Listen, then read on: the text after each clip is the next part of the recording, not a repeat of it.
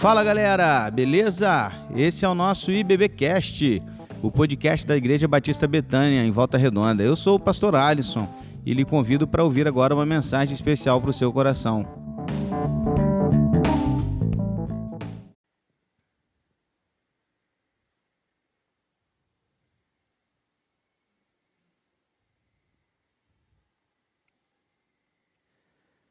Pai querido, Pai amado, na tua igreja nesta hora intercede, Deus, ao Senhor e clama a Ti por aqueles que nesse momento estão, Deus, debilitados na sua saúde, estão enfermos, doentes, estão lutando, a Deus, pela vida, estão aí vencendo e, e combatendo alguns, alguns momentos difíceis, ó Deus, na sua saúde. Eu quero pedir nesse momento que o Senhor possa, Deus, em nome de Jesus, responder nossas orações segundo a tua vontade e o teu querer, fazendo, Deus, aquilo que o Senhor quer, fazendo aquilo que é o melhor, porque sabemos que a tua vontade é perfeita, agradável nas nossas vidas. Mas nós queremos pedir, Deus, ao Senhor e queremos colocar o nosso desejo diante do Senhor. E quem sabe, Deus, se esta for a tua vontade também, e o Senhor nos ouvir, nos atender, o Senhor há também de responder nossas orações positivamente, se este for o seu desejo. Por isso pedimos pela cura, pela restauração, Deus, dos, da, da, mãe da irmã Nerli, da mãe do Rafael, pedimos pela vida do Marco Antônio, Roberto e tantos outros, Deus, que estão nesse momento internados, lutando e combatendo, Deus, o vírus ou uma outra coisa, Deus, na sua vida. Eu quero colocá-los agora em tuas mãos. Peço não apenas por eles, mas peço também para os recém-nascidos, pelas nossas crianças, peço pelas grávidas, ó Deus, pelas gestantes. Deus, em nome de Jesus, toma essas vidas em tuas mãos e nós os colocamos diante de ti, pois sabemos que tu és o nosso Deus, exaltado sobre a terra, o Todo-Poderoso, mas mesmo assim se tornou nosso amigo e se fez carne, habitou entre nós, e, ó Deus, teve um relacionamento, escolheu ter um relacionamento conosco, e nós o amamos por isso, Pai. Por isso nós os entregamos em tuas mãos, e certos estamos de que o Senhor nos ouve e nos atende, e de que a tua vontade será feita, realizada, e com certeza, Deus, o Senhor está no controle de todas as coisas. Por isso nós confiamos em Ti e nós descansamos em Tuas mãos, no nome de Jesus. Amém, Senhor. Você que está em casa aí, vai mandando seu pedido, tá bom? Que no final do culto a gente vai encerrar orando pelos pedidos que forem enviados aí pela internet. Quero convidar você para a gente então adentrar no nosso estudo bíblico. Nós estamos aí no capítulo 15 de Samuel e hoje nós vamos falar sobre falso ou verdadeiro. Né? E a gente vai trazer aqui algumas lições, algumas aplicações no contexto de vida que está acontecendo aqui, no contexto desse reinado de, de, de Davi. E eu quero convidar você então para 2 Samuel capítulo 15, que é o capítulo que a gente está estudando. Eu já estava aqui em 1 Samuel, já ia começar errando a leitura, consegui mudar a tempo. Então, 2 Samuel capítulo 15 é o livro, o capítulo que a gente vai estudar hoje. Falso ou verdadeiro? Deixa eu te mostrar duas frases antes, para a gente poder pensar um pouquinho. Imagina de quem que nós estamos falando, tá bom? Coloca para mim, Larissa, por favor. Primeira frase.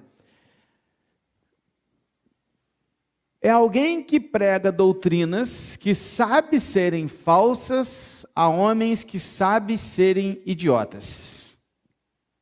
Segunda frase. É aquele que promove os próprios interesses ao fingir profunda dedicação aos interesses do povo. Se eu lesse essas frases e estivesse pedindo para você falar assim, relacione com alguém essa frase, com quem você relacionaria? Se você pegasse essas duas frases, uma muito mais relacionada a questões é, religiosas, de ensino, porque a gente fala de ensinar falsas doutrinas, e outra que fala muito a interesse próprio, achando, mostrando para as pessoas que na verdade está criando interesse delas, mas não está nada. Na verdade, está interessado em si mesmo. Sabe de que, que a gente está falando? A gente está falando de Absalão. A gente está falando de um camarada que nos, na história era um demagogo, um mentiroso, e que nesse tempo da história em que a gente está tratando, foi um cara que trouxe muitos problemas para o reinado de Israel, para o reino de Israel. Eu quero te mostrar, em todo o nosso contexto bíblico aqui, o que, que ele está fazendo, o que, que ele resolveu fazer e o problema que ele trouxe a partir da leitura do capítulo 15. Mas antes, deixa eu te recapitular um pouquinho onde a gente está, para você se, se encontrar na história, porque na verdade essa história está continuando, já tem uns três quarta-feiras. Então vamos lá, lembra que Anon era filho de Davi e estuprou a outra filha de Davi de uma outra mãe, que era Tamar. Absalão, irmão de sangue né, total de, de, de Tamar, e ficou muito irado, irritado, quis se vingar e se vingou de Anon. Dois anos depois, matou Anon num encontro, num banquete que ele fez na casa dele. Com isso, Absalão fugiu, ficou um bom período distante de Israel, longe, na casa do seu avô materno, e lá então ficou escondido por um bom tempo. Até que chegou um dia que Joabe, o general de Davi, criou aquela história toda com aquela mulher, lembra? Fingiu ser uma coisa, era outra e tal, tal, tal, até que depois ele convenceu Davi que ele precisava trazer né, Absalão de volta, porque era seu filho, e precisava dar uma nova oportunidade para ele. Foi aí então que Davi dá ordem para Joabe trazer de volta Absalão. Foi então que Joabe vai lá e busca Absalão, traz ele, mas havia regras. Lembra das regrinhas? As regrinhas eram: tem que ficar dentro de casa, não pode sair da casa dele, e segundo, não pode se apresentar a Davi, não pode ir de forma alguma ao palácio. Absalão ficou bem nisso por dois anos. Nisso que a gente chama aqui de. de, de ele estava preso dentro da própria casa, né? Então ele estava. Era um detento em casa, um domiciliar, detenção domiciliar. E ele estava ali até que um dia ele resolve falar: não, ou assim eu não fico. Então ele chama Joabe, queima lá o negócio, né, o terreno de Joabe, para Joabe vir até a casa dele e fala: ó, fala para o Davi o seguinte: ou ele me recebe, ou ele me mata. Porque do jeito que estou hoje eu não quero. Lembra disso? Semana passada? E aí então Absalão recebe, né, ele leva essa ordem né, através de Joabe para Davi, e Davi recebe Absalão em casa, no seu palácio, e o texto não fala de arrependimento, o texto não fala de perdão, o texto não fala de reconciliação, o texto só fala que Davi recebeu Absalão e Absalão se prostrou diante do rei e o rei beijou a mão dele. Só isso. Ok?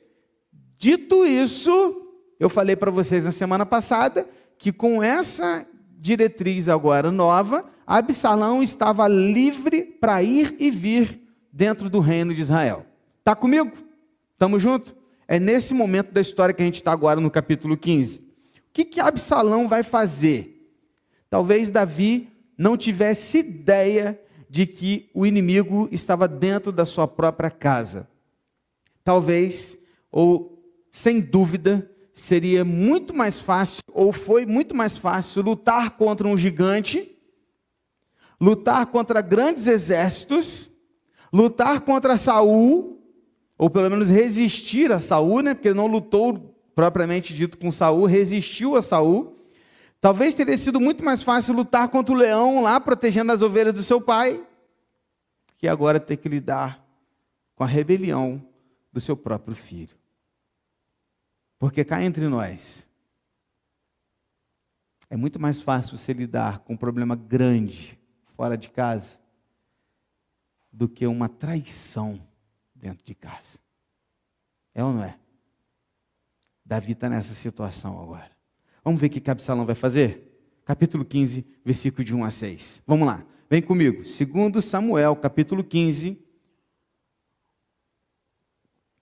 versículos de 1 a 6. A Bíblia diz assim: Depois disso, Absalão arranjou uma carruagem, cavalos e 50 homens que corressem na sua frente. Ele se levantava cedo, ficava à beira do caminho que levava ao portão da cidade. Quando passava um homem que tinha alguma demanda que devia ser submetida ao rei para julgamento, Absalão o chamava a si e lhe dizia: De que cidade você é?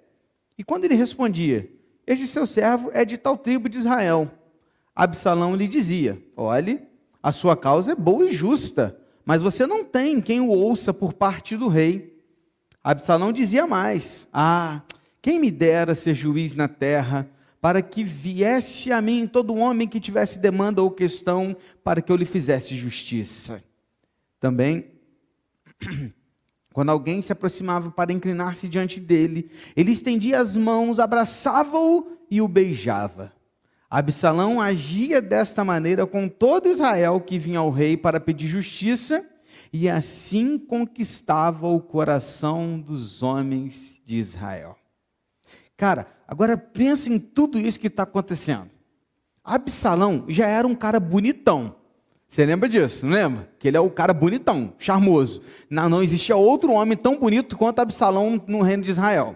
Era um cara rico, porque ele tinha uma grande riqueza, ele era filho do rei. Tinha sangue real, tanto da mãe quanto do pai, porque a mãe era, era princesa de outro reino. E então, assim, o cara tinha tudo.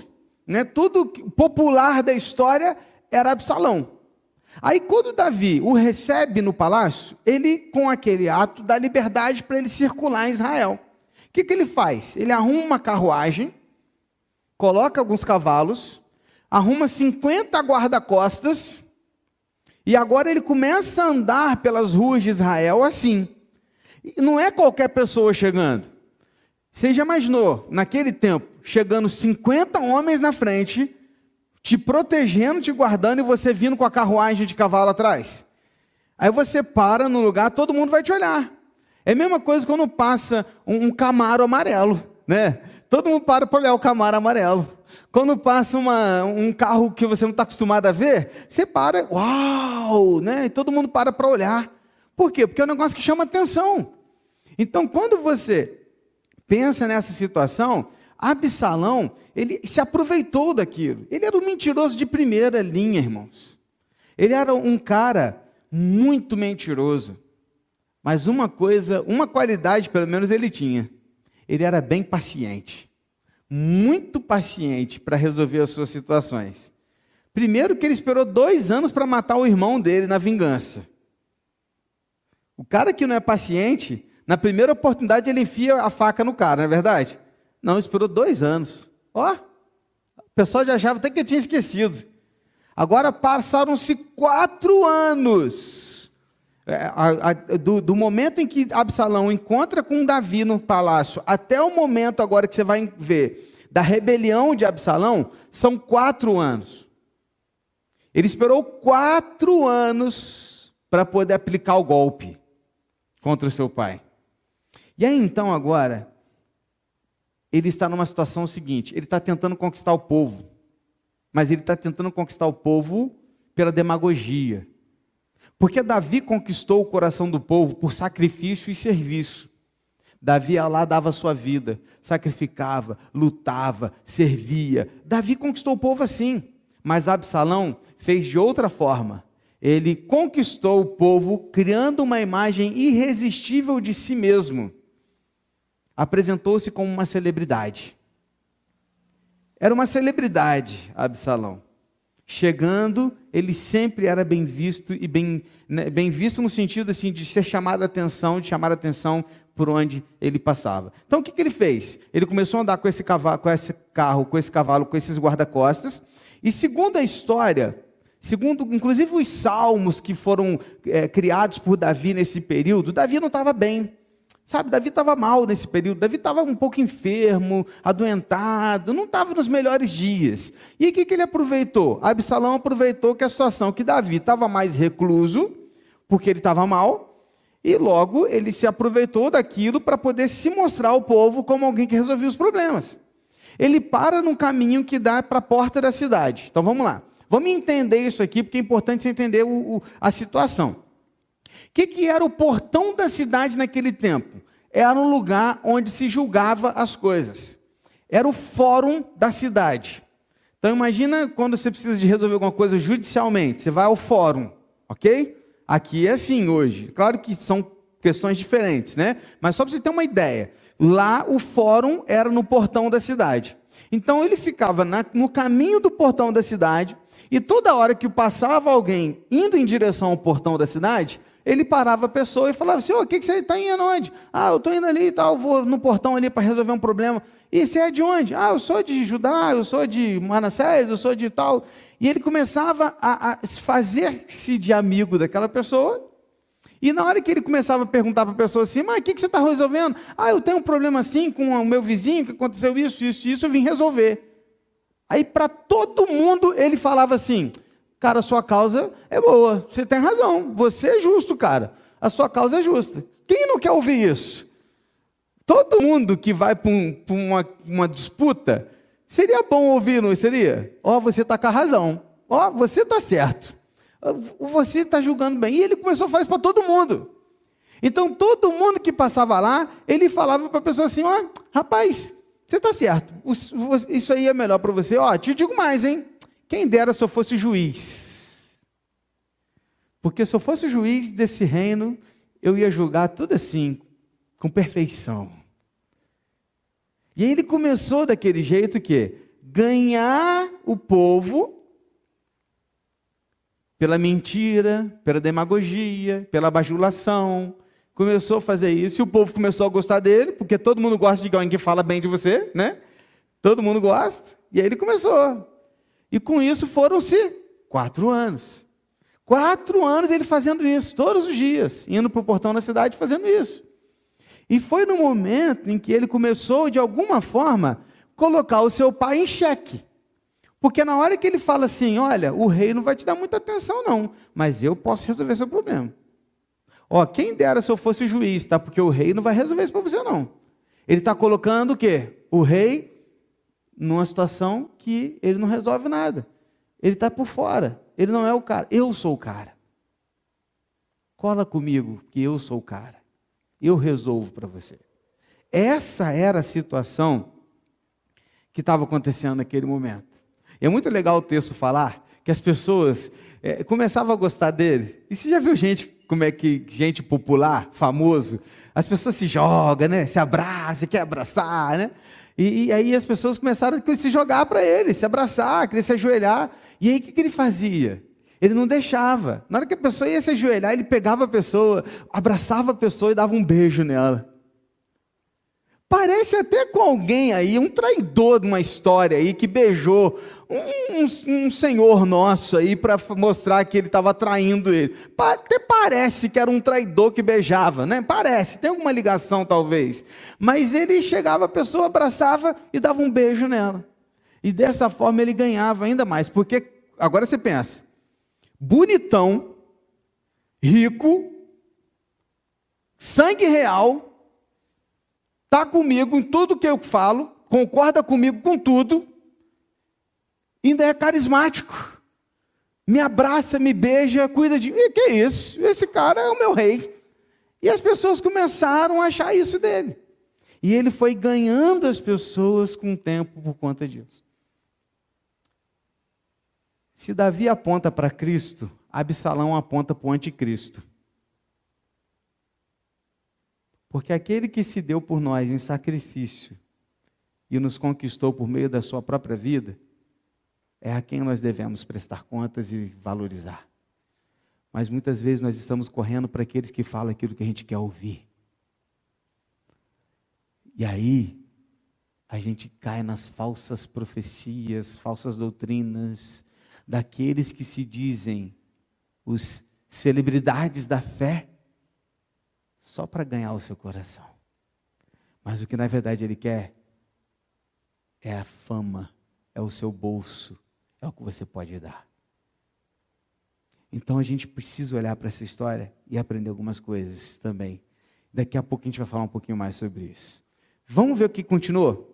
Versículo de 7 a 12. Ao fim de quatro anos, então olha aí, ó, quatro anos se passaram. Ao fim de quatro anos, Absalão disse ao rei. Aí ele foi a Davi e falou o seguinte: Deixe-me ir a Hebron cumprir o voto que fiz ao Senhor. Porque quando estava morando em Jesus, na Síria, este seu servo fez um voto dizendo: Se o Senhor me trouxer de volta a Jerusalém, prestarei culto ao Senhor. Então o rei disse: Vá em paz. E Absalão levantou-se e foi a Hebron. Absalão enviou emissários secretos por todas as tribos de Israel, dizendo: quando ouvirem o som das trombetas, digam: Absalão é rei em Hebron. De Jerusalém foram com Absalão duzentos homens convidados, porém iam na sua simplicidade, porque nada sabiam daquele plano. Enquanto ofereciam os seus sacrifícios, Absalão também mandou chamar Aitofel, o gilonita, do conselho de Davi, da sua cidade de Gilo. Assim, a conspiração tornou-se poderosa e o povo que tomava o partido de Absalão crescia em número. Quando ele percebeu que chegou a hora, quatro anos se passaram, ele deu uma olhada assim, fez, a, fez aquela pesquisa de Ibope, né? Fez a pesquisa lá, e aí, opa, eu tô aqui 50% com dois pontos para mais, hein? Vou ganhar essa parada. Aí ele entendeu o seguinte: tô bem na fita. Chegou a hora. Na hora que chegou a hora, o que, que ele vai? Ele vai ao seu pai, que era o rei, e tudo que ele fosse fazer, ele tinha que pedir permissão para o rei. Ele vai ao seu pai e fala: Pai, rei Davi, eu queria muito ir a Hebron. Olha ele. Talvez o diálogo, né? Mas por que, Absalão? O que você vai fazer em Hebron? Ah, não, sabe por quê? Olha que homem santo. É porque quando eu estava lá, exilado na Síria, eu fiz um voto ao Senhor. E eu falei para Deus que se um dia eu voltasse para Jerusalém, eu ia prestar sacrifícios a Ele em Hebron. Oh, que coisa linda, né, gente? É um homem lindo, bonito, carismático, agora santo, agora pronto. Aí resolveu tudo. Aí ele foi no rei e pediu. Davi pensou: o que, que tem isso, né? Vai, vai em paz. Na hora que ele vai, ele recebe, quando ele recebe essa ordem, essa permissão de Davi, ele consegue algumas coisas. Por exemplo, qualquer pessoa que perguntasse agora a respeito do porquê dele estar indo para lá, ele iria dar a razão que ele estava indo cumprir um sacrifício autorizado pelo rei Davi. Logo, as pessoas ouvirão que ele tem uma, um bom motivo e uma boa autorização. O rei estava com ele.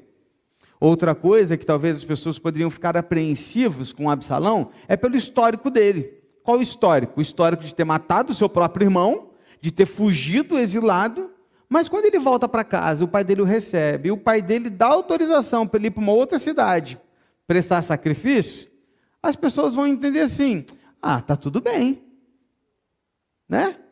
Esse relacionamento está legal. Ou seja, aqueles que gostam de Davi vão olhar para Absalão e falar assim: tá, beleza, tá tudo bem. E no terceiro, uma terceira situação, ele não vai sozinho. Quando ele tem autorização do rei para ir a um lugar, ele é o filho do rei que vai, de alguma maneira, representar o palácio de Davi no outro lugar. Quando ele faz isso, ele tem autorização para levar 200 oficiais do palácio com ele. Ele não vai sozinho. Ele vai com 200 oficiais de Davi. Isso dá ainda mais autoridade para Absalão. O pior de tudo é que aquele momento era um momento para ser um momento de adoração a Deus. Porque o que ele diz para Davi, o que ele vai fazer, ele fala que ele vai adorar a Deus. Perceba que Absalão estava tão obcecado porque ele queria, que ele usou até o nome de Deus para conquistar o que ele queria.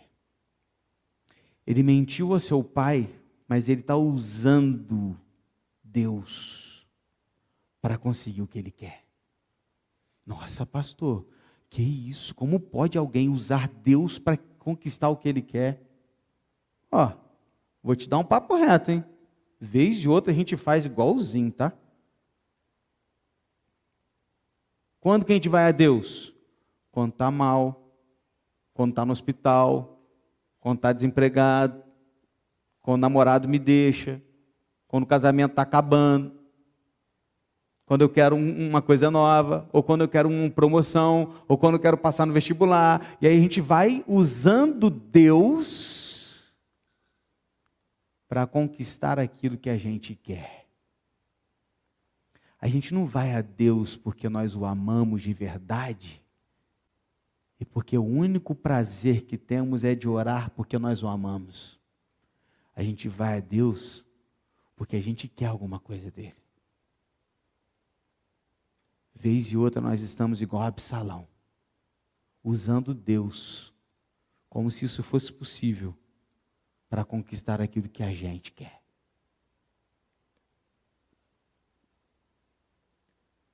O golpe de mestre foi quando ele chama um camarada chamado Aitofel. Aitofel tem um parentesco com Batseba. E com certeza ele tinha um resquício de uma mágoa com Davi por causa disso. Mas Aitofel era um dos grandes conselheiros de Davi. Pensa num cara bom de conselho, um bom assessor, era ele. Quando Absalão vai para esse momento da rebelião, ele chama Aitofel e fala assim: Cara, vem comigo, seja meu braço direito. E Aitofel aceita. E ele vai junto com Absalão planejar rebelião contra Davi. E Absalão escolheu uma cidade muito interessante, porque ele escolhe Hebron para ir. Por que ele escolheu Hebron, pastor? Não foi à toa. Deixa eu te dar algumas razões, vai aparecer até nos slides aí para você. Ó. Por, por que Hebron? Primeiro, vamos lá. Larissa, vem comigo. Porque era a antiga capital de Judá. Talvez alguns tenham ficado ressentidos com Davi por ter mudado a capital para Jerusalém. Antes de Davi ser rei, Judá, como tribo, tinha uma capital. Sabe que capital era essa? Hebron. Quando Davi assume o reinado, ele começa em Hebron. Mas quando ele assume o reinado em todas as tribos, ele muda a capital para Jerusalém. Ele deixa de morar em Hebron e passa a morar em Jerusalém. E agora a capital é Jerusalém. Por que, que ele vai para Hebron? Porque quando ele volta para Hebron, ele vai lá e começa já um montinho do tipo. É, tá vendo? Eu sou rei de vocês porque eu sou rei de Hebron. O meu pai, meu pai largou vocês. Quando ele conseguiu o que ele queria, ele foi embora, mas eu estou aqui porque eu sou de vocês. Segundo, Absalão havia nascido em Hebron. E isso lhe dava mais afinidade com seus habitantes. Agora você imagina o cara chegar lá e falar assim: e mais, eu sou desse povo, eu nasci aqui, eu sou de você, eu sou de Hebron. Então ele dava mais moral. Outro, era uma cidade sagrada para os israelitas. Sabe por quê? Porque é uma cidade que foi conquistada por Caleb. Lembra lá atrás, lá dos espias, que só ficou Caleb e Josué? E Caleb, quando entra na terra prometida, ele vai lá em Josué e fala assim: Eu quero subir para pegar minha terra. A terra dele é Hebron. Então era a terra de Caleb, era uma terra sagrada para os israelitas. Quarta razão, situada a pouco mais de 30 quilômetros de distância de Jerusalém, era uma cidade super importante e próxima a Jerusalém. Não era distante, 30 quilômetros era rápido deles conseguirem chegar até lá. E por fim, era uma cidade murada e um excelente ponto de partida para invadir Jerusalém. Absalão, ele não agiu à toa. Ele foi para Hebron porque ele sabia que a partir dali ele poderia fazer o motim contra Davi e contra Jerusalém. Quando ele fala o seguinte com o povo: quando eu tocar as trombetas, todos vocês gritem: Absalão é rei de Hebron. Ele agora já conquistou o direito, entre aspas, de ser o rei daquele lugar. E eles tocam a trombeta e todos gritam: Absalão é rei de Hebron. O que, que acontece? Versículos de 13 a 16. Davi vai ficar sabendo disso. Então, o mensageiro veio a Davi dizendo: Todo o povo de Israel está seguindo Absalão chegou nos ouvidos de Davi. Diante disso, Davi disse a todos os servos que estavam com ele em Jerusalém: Levantem-se e vamos fugir, porque não poderemos nos salvar de Absalão. Saiam o mais depressa possível para que ele não nos alcance. Lance sobre nós a ruína e passe a cidade a fio de espada. Então os servos do rei lhe disseram: Eis aqui os seus servos, dispostos a fazer tudo o que o rei nosso senhor determinar. O rei saiu e todos de sua casa o seguiram. Deixou, porém, dez concubinas para cuidarem do palácio. Chega os ouvidos de Davi: Davi, Absalão tomou Hebron, está vindo para cima, ele vai, ele vai levantar tudo aqui, ele está vindo com um exército para lutar contra a gente. Na hora que ele recebe essa notícia, talvez a sua cabeça e a minha pensaria o seguinte: bom, Davi agora vai levantar um exército, vai segurar, sitiar Jerusalém para poder lutar contra Absalão, certo? Seria isso que um rei qualquer faria, não Davi. Por que não? Porque Davi ele já estava cansado de derramar sangue do seu próprio povo. O que, que ele faz? Ele foge. Ele chama a sua família, chama os seus soldados, guarda pessoal, os seus próximos e fala o seguinte: vamos sair daqui. Absalão vai vir com tudo e eu não quero lutar com Absalão. Ele vai dar a razão aqui de que ele é mais forte, Absalão é mais forte. E possivelmente ele tinha mais gente nesse momento. Possivelmente, sim. Mas Davi era um grande guerreiro. Davi era um cara esperto. Ele poderia ter lutado? Poderia. Mas naquele momento, o desejo de Davi era evitar uma carnificina em Jerusalém. Por isso ele pega o seu time e tira de campo.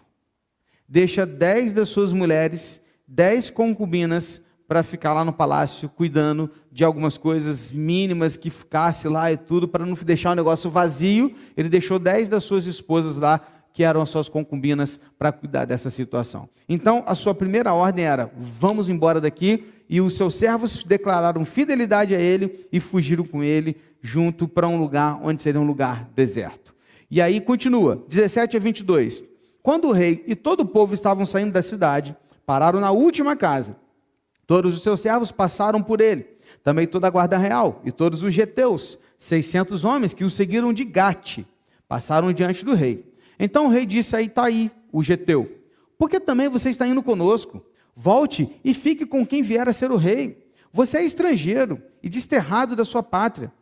Você chegou ontem, porque hoje eu já o levaria conosco a vaguear, quando eu mesmo não sei nem para onde vou. Volte e leve consigo seus companheiros, e que a misericórdia e a fidelidade o acompanhem. Porém, Itaí respondeu ao rei: Tão certo como vive o Senhor Deus e como vive o Rei, meu Senhor, no lugar em que estiver o Rei, meu Senhor, seja para a morte, seja para a vida, lá estará também este teu servo. Então Davi disse a Itaí: Vá e passe adiante. E assim passaram adiante Itaí, o geteu, todos os seus homens e todas as crianças que estavam com ele. Davi e todos os seus fiéis seguidores, família, fogem em direção oposta a Hebron, tá? Então, não está com o mapa aqui não, mas vamos imaginar o seguinte, Hebron está aqui, só imaginação, tá? Hebron está aqui, Jerusalém está aqui. Então, para onde que ele vai? Para cá. Então, ele vai para o lado oposto a Hebron. Ele quer fugir mesmo, ficar mais distante possível de Absalão.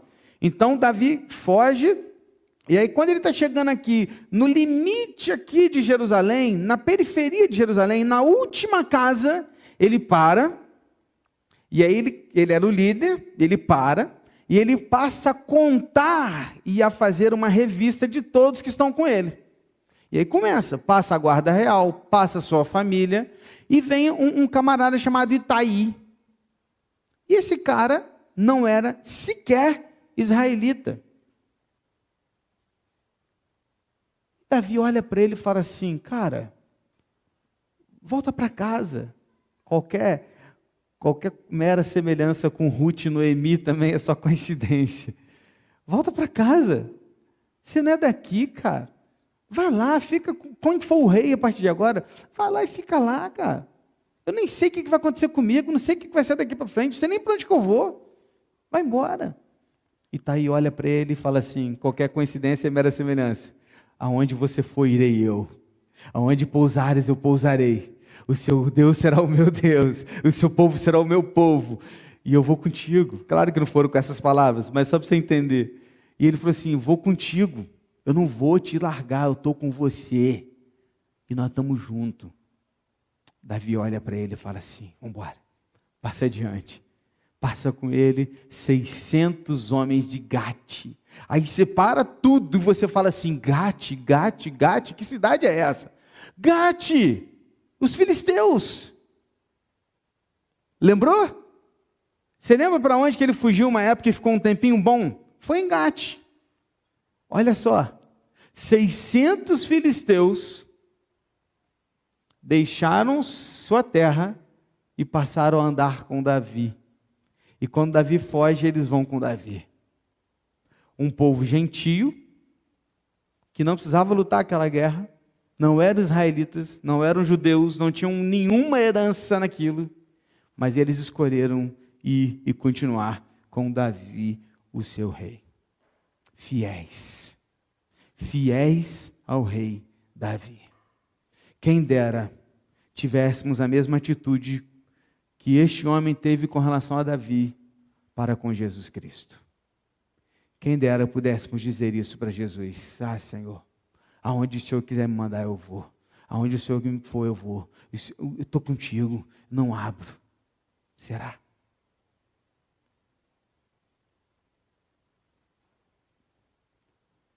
Versículo 23 diz que toda a terra chorava em alta voz. E todo o povo e também o rei passaram o ribeiro de Cedron, seguindo o caminho do deserto. Imagine a cena. Um povo passando por dentro de um ribeiro, para o outro lado. O ribeiro não parou dessa vez, o rio Jordão não parou, o mar não se abriu. Não, eles passaram dentro do ribeiro molhados, chorando, chorando. O rei chorando com eles. Eu fico imaginando a dor no coração de Davi nessa hora, traído pelo seu próprio filho e pelo seu conselheiro particular. O povo por quem ele tanto lutou agora estava do lado daquele que prometia coisas das quais ele não iria cumprir. Será que Davi sentiu o peso da culpa? Será que Davi estava entendendo como que o pecado tem sérias consequências? O que Deus disse a Davi? Não se apartará a espada jamais da sua casa. Lembra disso? O bebê já havia morrido. Anon morreu. Absalão agora está se rebelando contra ele. Quem seria o próximo a morrer nessa história? Versículos de 24 a 29, a história continua dizendo que Zadok estava ali. Quem era Zadok, pastor? Era um sacerdote. E com ele todos os levitas que levavam a arca da aliança de Deus. Puseram ali a arca de Deus, até que todo o povo acabou de sair da cidade. Então o rei disse a Zadok: Leve a arca de Deus de volta para a cidade. Se eu encontrar favor aos olhos do Senhor, ele me fará voltar para lá e me deixará ver tanto a arca como a sua habitação. Se ele, porém, disser: Não tenho prazer em você, eis-me aqui, faça de mim o que achar melhor. E o rei disse mais a Zadok, o sacerdote: Ó oh, vidente, que era um termo que era usado para o sacerdote. Volte em paz para a cidade com seu filho Aimás e com Abiatar e o filho dele Jonatas. Vejam, vou ficar esperando nos vales do deserto até que me venham notícias de vocês. Então Zadok e Abiatar levaram a arca de Deus de volta para Jerusalém e lá ficaram. Esse trecho demonstra a fé de Davi. Porque o que, que acontece? Quando eles saem de Jerusalém, agora estão no deserto, o que, que acontece? O sacerdote chama os levitas e fala o seguinte: ó, o nosso rei partiu. O que está vindo aí não é rei, e ele está se rebelando contra o rei que Deus colocou no lugar. Nós vamos sair daqui. Peguem a arca da aliança, nós vamos seguir o nosso rei.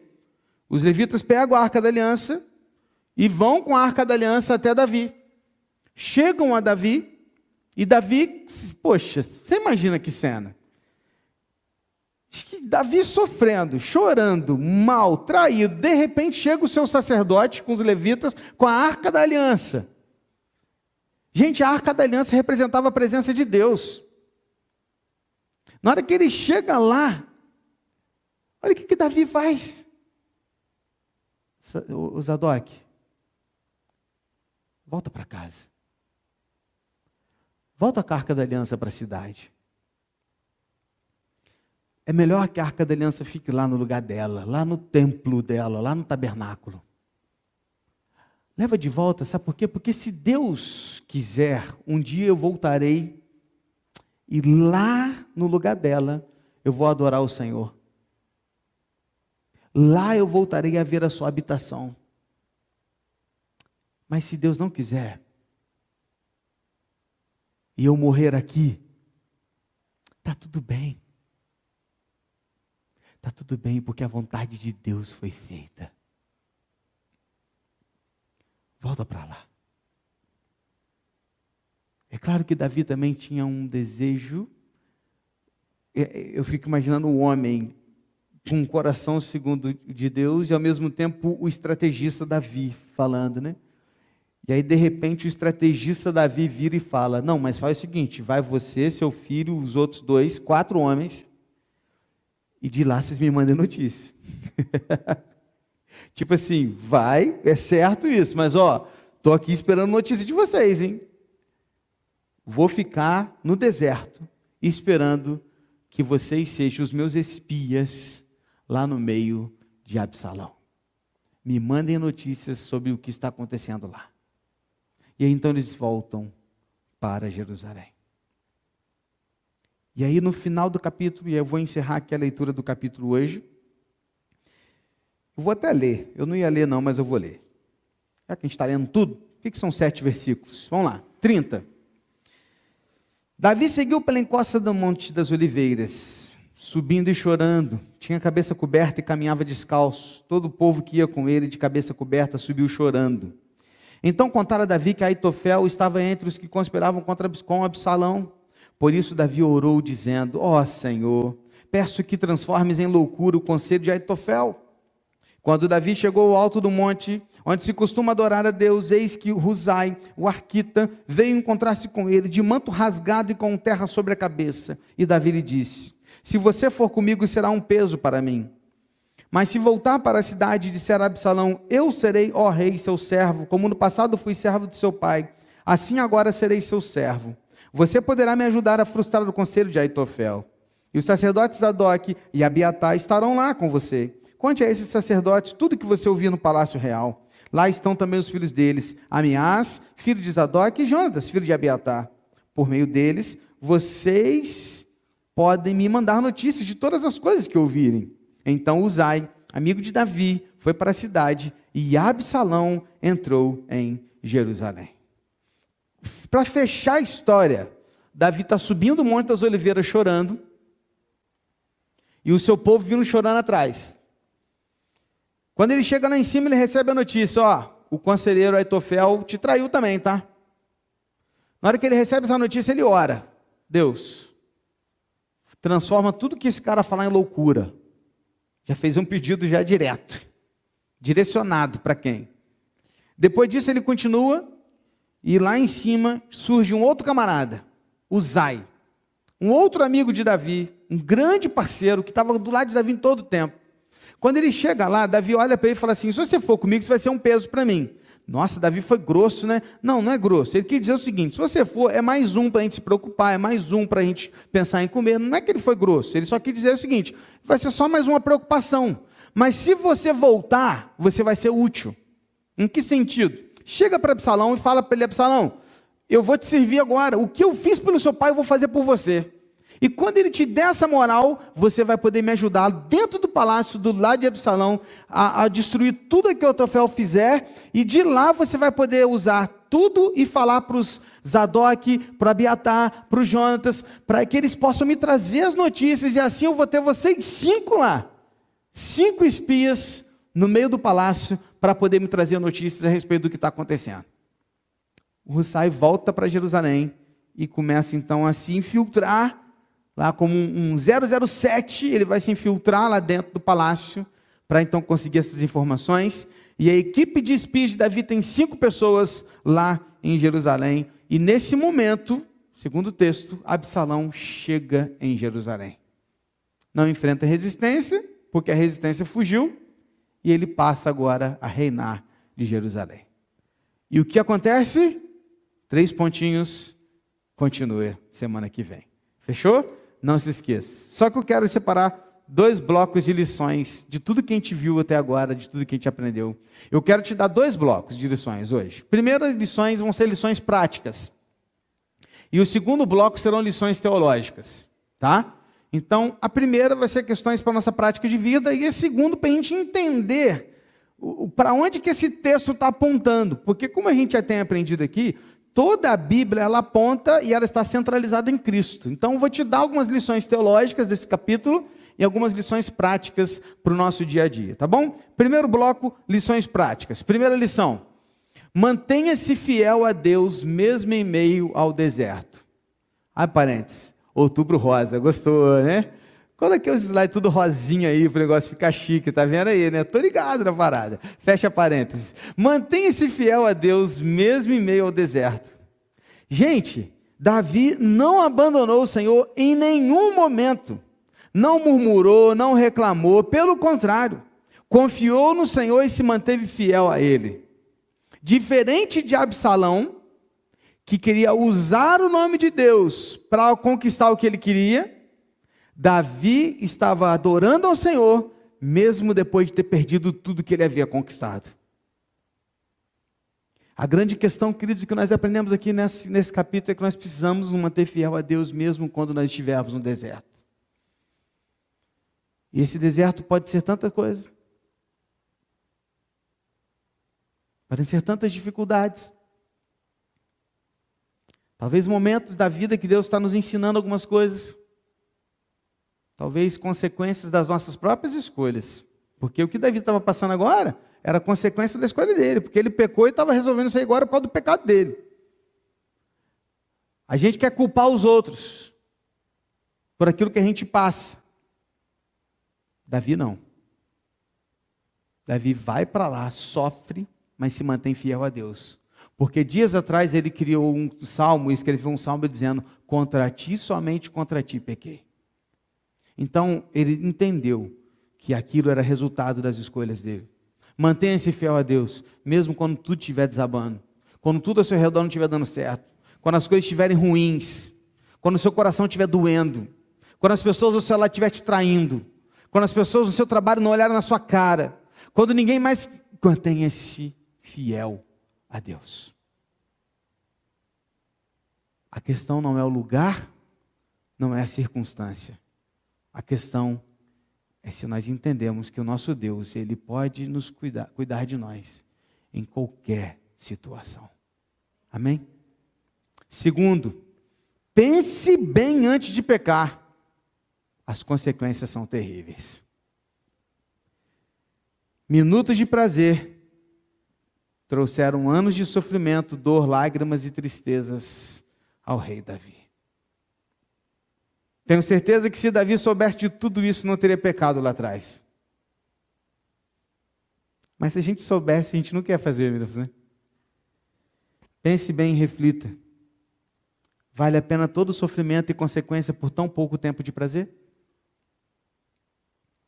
Será que vale mesmo? Será que vale mesmo um, um casamento dificultoso durante toda uma vida por alguns minutos de sexo antes do casamento? Será que vale a pena mesmo o, o sofrimento de uma vida inteira ficar se culpando e se remoendo por algo que você apenas escolheu fazer do que você não deveria ter feito? Será que vale a pena? fazer os que estão ao nosso redor sofrerem tanto, apenas por aquilo que tanto eu quero. Pense bem, querido, porque os pecados têm suas consequências. Não estou falando de perdão, Deus nos perdoa, estamos perdoados, isso é fato. Mas nessa vida sofreremos as consequências dos pecados que aqui cometemos, apesar do perdão de Deus apesar da graça de Deus. Pense bem antes de pecar, porque as consequências são terríveis. Terceiro e última lição prática que eu queria compartilhar com você: quando tudo der errado, ore e louve a Deus. Uma coisa é se manter fiel a Deus, outra coisa é orar e louvar a Deus, mesmo quando tudo está dando errado. Davi conseguiu fazer as duas coisas, porque às vezes você pode ser fiel a Deus, mas mesmo assim ficar murmurando, você não deixa de ser fiel você está sendo fiel ali, você está mantendo a sua vida com Deus, mas você não está orando, você não está louvando, você está murmurando, você está reclamando, você olha para tudo, mas você está fiel. Mas você pode ser fiel a Deus e ainda orar e louvar a Deus. Quando Davi recebia uma notícia ruim, ele orava. Recebeu notícia ruim, ele orava. Recebeu notícia ruim, ele ia ao Senhor. Você sabia que foi nesse tempo que Davi escreveu vários salmos? Se você pegar o, o livro de Salmos, você encontrará vários salmos chamados Salmos do Exílio, que foi o tempo que Davi estava sofrendo, exilado no deserto, e mesmo assim ele escreveu salmos de louvores a Deus. Ele tinha disposição para louvar a Deus, mesmo quando tudo estava dando errado, mesmo sofrendo, vendo o mundo desabar, tudo que ele havia conquistado com o tempo todo o seu palácio, todo o seu reinado, todo o seu reino, tudo aquilo que estava funcionando, de repente tudo está desabando. E ele olha para cima e louva a Deus. Ele olha para o seu sacerdote e fala: leva de volta a arca, porque o que se trata da arca é Deus, e eu não tenho o direito de trazer a arca para mim como um amuleto da sorte. Não, leva a arca para o lugar que ela tem que ficar, porque é lá no tabernáculo o lugar dela. E se Deus quiser, um dia eu vou voltar lá e vou adorar o Senhor, e se Ele não quiser, eu vou morrer aqui no deserto, mas está tudo bem. Porque se Deus fizer, ele é Deus. E se não fizer, ele continua sendo Deus. Davi entendeu. Por isso ele louvava. Por que, que ele louvava, pastor, mesmo no deserto, sofrendo, traído? Porque ele louvava a Deus, porque ele entendeu que a vida dele não era a respeito dele, mas era a respeito de Deus. A centralidade da vida não estava nele, mas estava em Deus. E tudo que ele passava era para a glória de Deus. Então ele podia louvar a Deus. Louve a Deus nos momentos mais difíceis da sua vida. É fácil? Não. Não estou falando para você que é fácil. Você acha que é fácil para mim? Não é não, cara. Não é não. Tem dia que eu estou afim, não. Tem dia que eu vou te dar o papo reto, que fica escandalizado seu pastor, não, mas tem dia que não quero nem vir na igreja. que isso, pastor? É, cara. Tem dia que está ruim. Mas mesmo assim a gente vem para cá e louva a Deus. Quantas vezes já vim para cá brigado com a minha esposa? Mas vinha para cá para louvar a Deus. Por quê? Porque quando tudo der errado, ore e louve a Deus.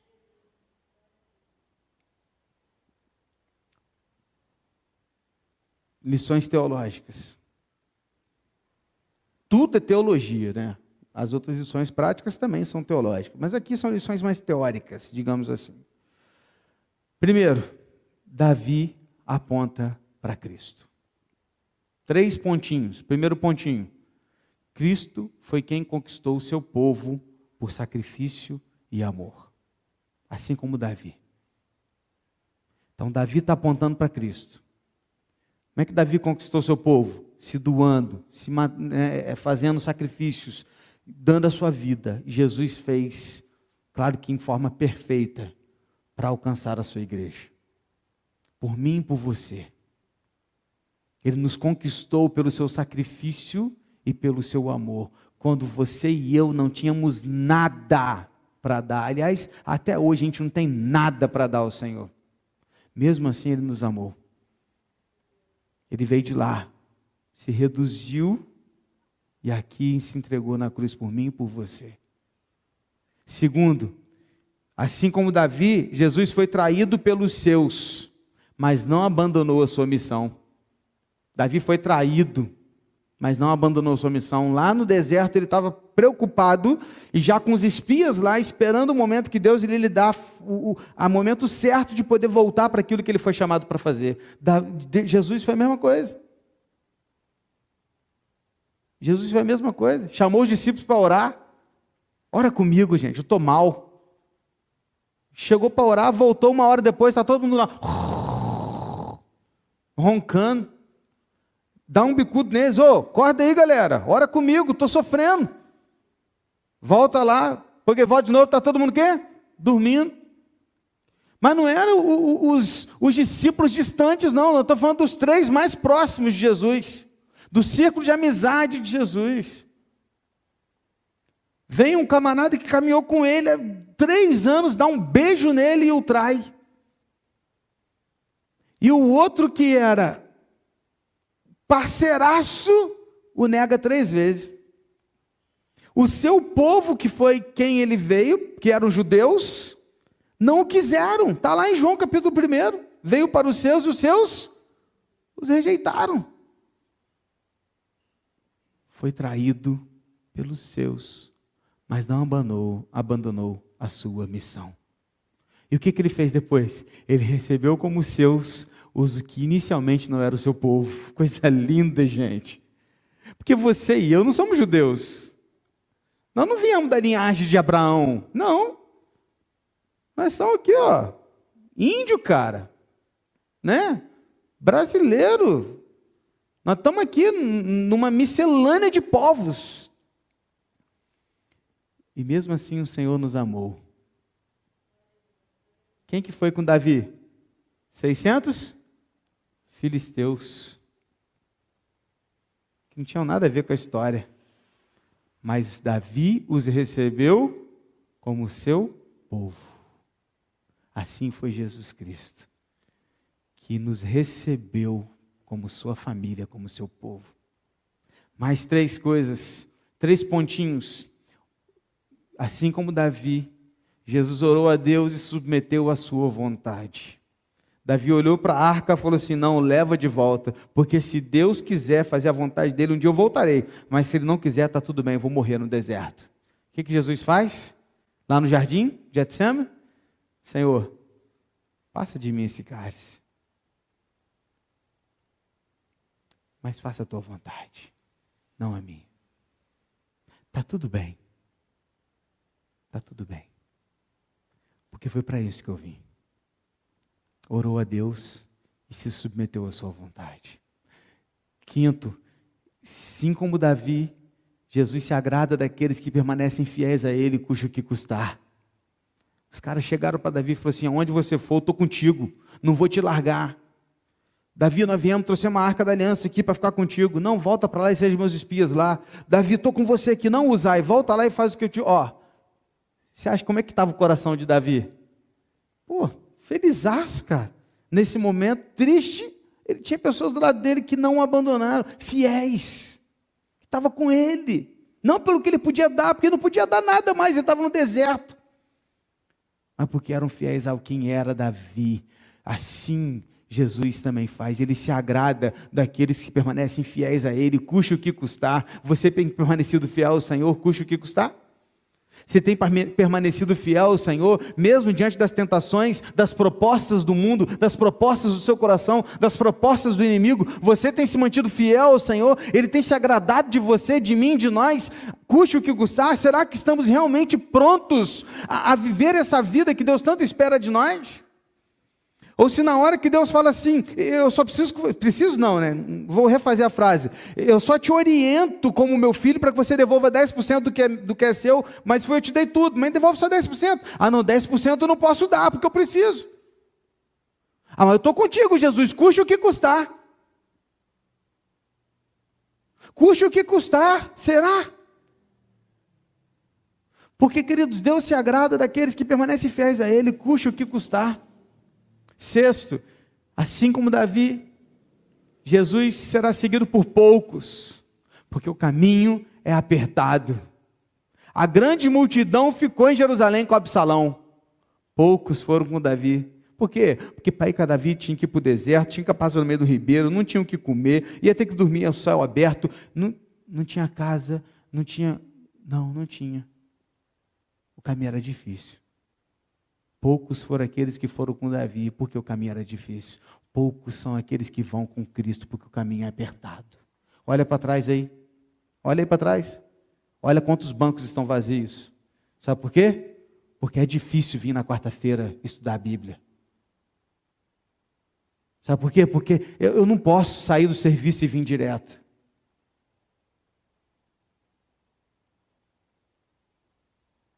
Olha que eu estou falando de uma coisa simples. Agora pensa quando as coisas apertarem de verdade. E não sou eu que estou falando, é a palavra de Deus. Porque a porta é estreita e o caminho é apertado. Por isso muitos não entrarão por ela. Amém, irmãos? Segunda parte, a gente vai terminar agora. Absalão aponta para o anticristo. Assim como Absalão, o anticristo, diz o que queremos ouvir a fim de nos ganhar. O que, que ele estava lá no portão? O que, que você quer? Ah, você merece, sim. Não, você merece, sim. Não, ó, a sua causa é verdadeira, sim. Ó, cara, você está certo, cara. Vai. É isso que você quer? Não, é isso? Então vai, cara. Eu te garanto, vai dar certo. É isso que a gente quer ouvir, gente. É isso que as falsas doutrinas, porque o anticristo, você não fica imaginando um homem assim, um cara que vai surgir. O anticristo está aqui no meio da gente, irmãos. O anticristo é todos aqueles que estão pregando contra Cristo, dentro da igreja. Estão virando para você e falando o seguinte: é, o que você quer feliz? Então vai ser feliz. É isso que quer? Então faz. Não, não tem problema não. Não, não é pecado não. Não vai por aí. E está tranquilo. A porta é larga. Vem, não, não tem restrição não. Vem que você tem, está de boa. E a gente está ouvindo por quê? Porque o anticristo diz o que a gente quer ouvir a fim de nos ganhar. A televisão fala para você o que você quer ouvir porque ela quer te ganhar. Você sabia que a sua rede social, ela mostra para você o que você tem mais interesse? É porque ela quer te agradar. Você acha que o YouTube te mostra lá? Caramba, o YouTube sabia que eu queria ver esse vídeo, rapaz. Como é que ele sabia, né? Você acha que, assim, do nada aparece? Não, ele está te, tá te dando o que você quer. Sabe por quê? Porque assim você fica mais e mais e mais e mais e mais horas no YouTube. Você fica mais e mais horas no, no Instagram. Fica mais e mais horas na internet. Sabe por quê? Porque quanto mais horas você fica lá, menos horas você fica aqui. Então ele vai te dando tudo que você quer. Vai te dando, e vai te dando, e vai te dando, porque ele quer te agradar. É sim, é sim, é sim, é sim para tudo que você quer. Assim como Absalão chega com uma celebridade cheio de glamour, enganando os nossos olhos. Como é que o pecado se apresenta? Ó, oh, vem aqui que eu vou acabar com a sua vida, né? É assim que ele fala? Vem cá, vem cá, se você vier aqui, eu vou destruir sua família. É assim? É não. Oh, vem cá que eu vou te dar prazer. Vem cá que você merece. Eu sou tudo que você precisa. E a gente está indo, sabe por quê? Porque, como uma celebridade, a gente se joga nos braços. A gente faz igual estava fazendo com Absalão, pula nos braços de Absalão. Absalão vem, nos abraça e dá um beijo. Aí o pecado vem, te abraça e dá um beijo. Depois fala assim: bobão, caiu, se arrasou. Depois vai rir da sua cara. Finalzinho, última página, três últimos pontinhos. Assim como Absalão, o anticristo age de forma astuta e cheio de estratégias. Cheio de estratégia. Ele não agiu de qualquer hora, ele agiu na hora certa. Esperou a hora certa para agir, falou o que tinha que falar. Não foi assim de qualquer jeito, não. É assim que, mesma coisa com a gente. A tentação chega na hora certa. A estratégia para te tirar o seu tempo é na hora certa. A estratégia para te derrubar é a estratégia certa. Ele sabe o seu ponto fraco. Ele vai no ponto fraco. Ele não vai te atingir naquilo que você não tem problema. Ele vai naquilo que você tem. Ele tem estratégia, ele é astuto. Assim como Absalão queria tomar a glória de Davi para si, o anticristo quer tomar a glória de Cristo para si. Aí ele tira a glória de Cristo e fala assim: Ó, oh, isso aqui é mais bonito. Vem aqui, cara, vem cá, porque isso aqui é mais bonito. Igreja, servir a Deus, se doar, missões, oferta, dízimo, ministério, é, é, é, e fazer evangelismo, folheto, ir na favela, entrar no, no, Não, para com isso, rapaz. Isso aí não é feliz, não. Ser feliz é aqui, vem cá, vou te dar a glória que você tanto quer quer tirar a glória de Cristo e trazer para si. Sabe por que, que na igreja batista, aqui a gente não dá ibope para o demônio?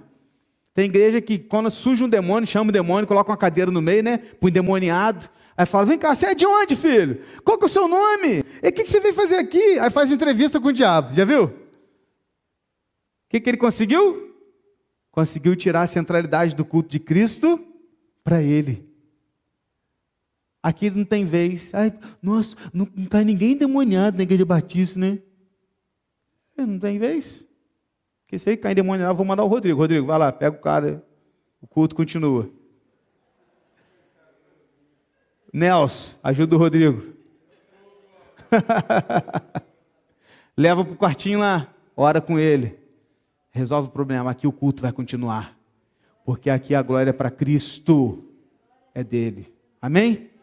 E para terminar, assim como Absalão faz, o anticristo engana uma multidão. É por isso que aqui são poucos. Mas lá fora tem uma multidão. Por quê? Porque a multidão está acreditando no engano do anticristo.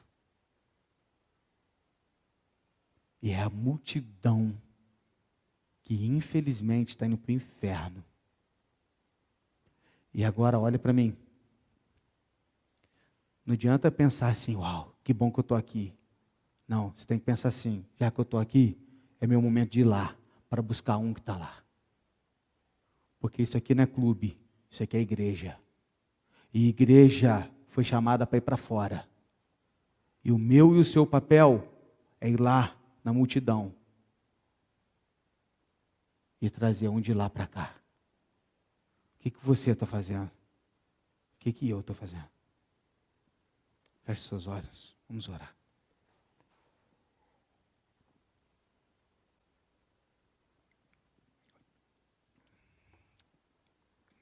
Pai, perdoa-nos por sermos tão ignorantes em alguns momentos. Perdoa-nos por acreditar tanto nas mentiras contadas pelo inimigo, pelo nosso coração, pelo anticristo que habita entre nós. Perdoa-nos porque a gente está doido procurando glamour, celebridade e a gente está correndo tantas vezes para aqueles que falam o que a gente quer ouvir. Perdoa porque a gente faz da internet, das redes sociais, dos aplicativos, da televisão, dos streams. A gente faz deles o nosso Deus. Perdoa-nos porque porque eles falam o que a gente quer ouvir. E a gente passa horas e horas e horas com eles. Perdoa, Deus, a gente. Porque a gente fala que é fiel, mas na hora que aperta, a gente pula para o outro lado. Perdoa, Deus, porque na hora do deserto a gente te procura, mas na hora do palácio a gente te larga. Perdoa, Deus, porque tantas vezes queremos usar o Senhor como Absalão fez. Perdoa-nos. Apenas nos ajude, Deus, a fazer a tua vontade. Ajuda-nos a fazer o teu querer. Queremos ouvir a tua voz, mesmo que ela diga não, mesmo que ela mande para mesmo que ela nos confronte. Queremos ouvir tua voz. Porque se na palavra que nós lemos, nós não enxergamos confrontação contra nós mesmos, o nosso Deus é o nosso próprio coração. Ajuda-nos. Por favor, ajuda-nos. Levanta mais pessoas para estar aqui para ouvir a tua voz. Ajuda-nos a ser pessoas que buscam Ele lá fora e traz alguém para cá. Em nome de Jesus. Amém, Senhor. Rapaz, eu falei para caramba. São cinco para as nove já. Comecei antes de nove horas. Eu pensei que ia terminar oito e meia. Mas vamos lá. Quem mandou pedido pela internet? Vera, agradece a Deus por mais uma vitória na vida do Ney. O Ney. Oração pela vida do Ney, oração para que ele receba o tratamento logo, em nome de Jesus. Oração pela sua família. O Ney é aquele que a gente tem orado sempre, está lutando contra o câncer e está precisando de fazer o tratamento e parece que está se abrindo as portas, mas ainda não está resolvido. A tia Ada, minha, minha tia, pede oração pela prima Gisele, que está aguardando resultados de uma biópsia da mama. A irmã Rita pede oração, gostaria de pedir pela saúde e cura da cunhada. O irmão Valmir pede oração pela sogra Carmita e agradece as bênçãos. Irmã Edna agradece a Deus pela melhoria da tia e pede que continue orando por ela e pela família. E o Rogerinho pede oração pela vida dele e pela vida dos seus familiares. E o Antônio Inocêncio pede oração pela sua família. Vamos orar? Fique em pé no seu lugar, querido. Vamos orar ao Senhor. Obrigado você que esteve aí em casa acompanhando até agora. Espero que você esteja aí ainda, né? E a gente vai orar agora encerrando esse culto e esse estudo bíblico que nós tivemos. Pai, obrigado por tudo que ouvimos e aprendemos. Obrigado pela confrontação. Obrigado porque o Senhor tem nos desafiado. Obrigado porque o Senhor tem falado conosco. Ajude a gente a melhorar, a crescer, mudar e fazer aquilo que o Senhor espera, que o Senhor se agrada. Abençoe todos os pedidos que foram enviados pela internet. Não vou me lembrar de todos os nomes irmã Vera, Retiada, irmão Valmir, irmão Antônio, irmão Rogério, irmã Rita, irmã Edna, tantos outros talvez que eu possa ter me esquecido, mas que colocaram ali diante do Senhor alguns pedidos, e eu quero pedir por eles nessa hora, em especial pela vida do Ney, abra as portas, ó Deus, desse tratamento, da quimioterapia para ele, para que ele possa fazer isso logo, Deus, o quanto antes, que possa funcionar e isso possa ser para a tua glória, para a tua honra. Sabemos que o Senhor está no controle de todas as coisas, por isso nós confiamos em Ti. Obrigado, Deus, por tudo que ouvimos e aprendemos. E agora que o amor de Deus o Pai e a graça salvadora do nosso Senhor e Salvador Jesus Cristo, a comunhão e a consolação do Santo Espírito de Deus seja com todo o povo de Deus espalhado na face da terra, mas em muito particular com o teu povo aqui neste lugar e também que nos acompanha pela internet, agora e para todo sempre. Amém, Senhor. Que Deus te abençoe, querido. Você pode tomar o seu lugar. Você que está em casa, um forte abraço e até a próxima, se Deus assim nos permitir.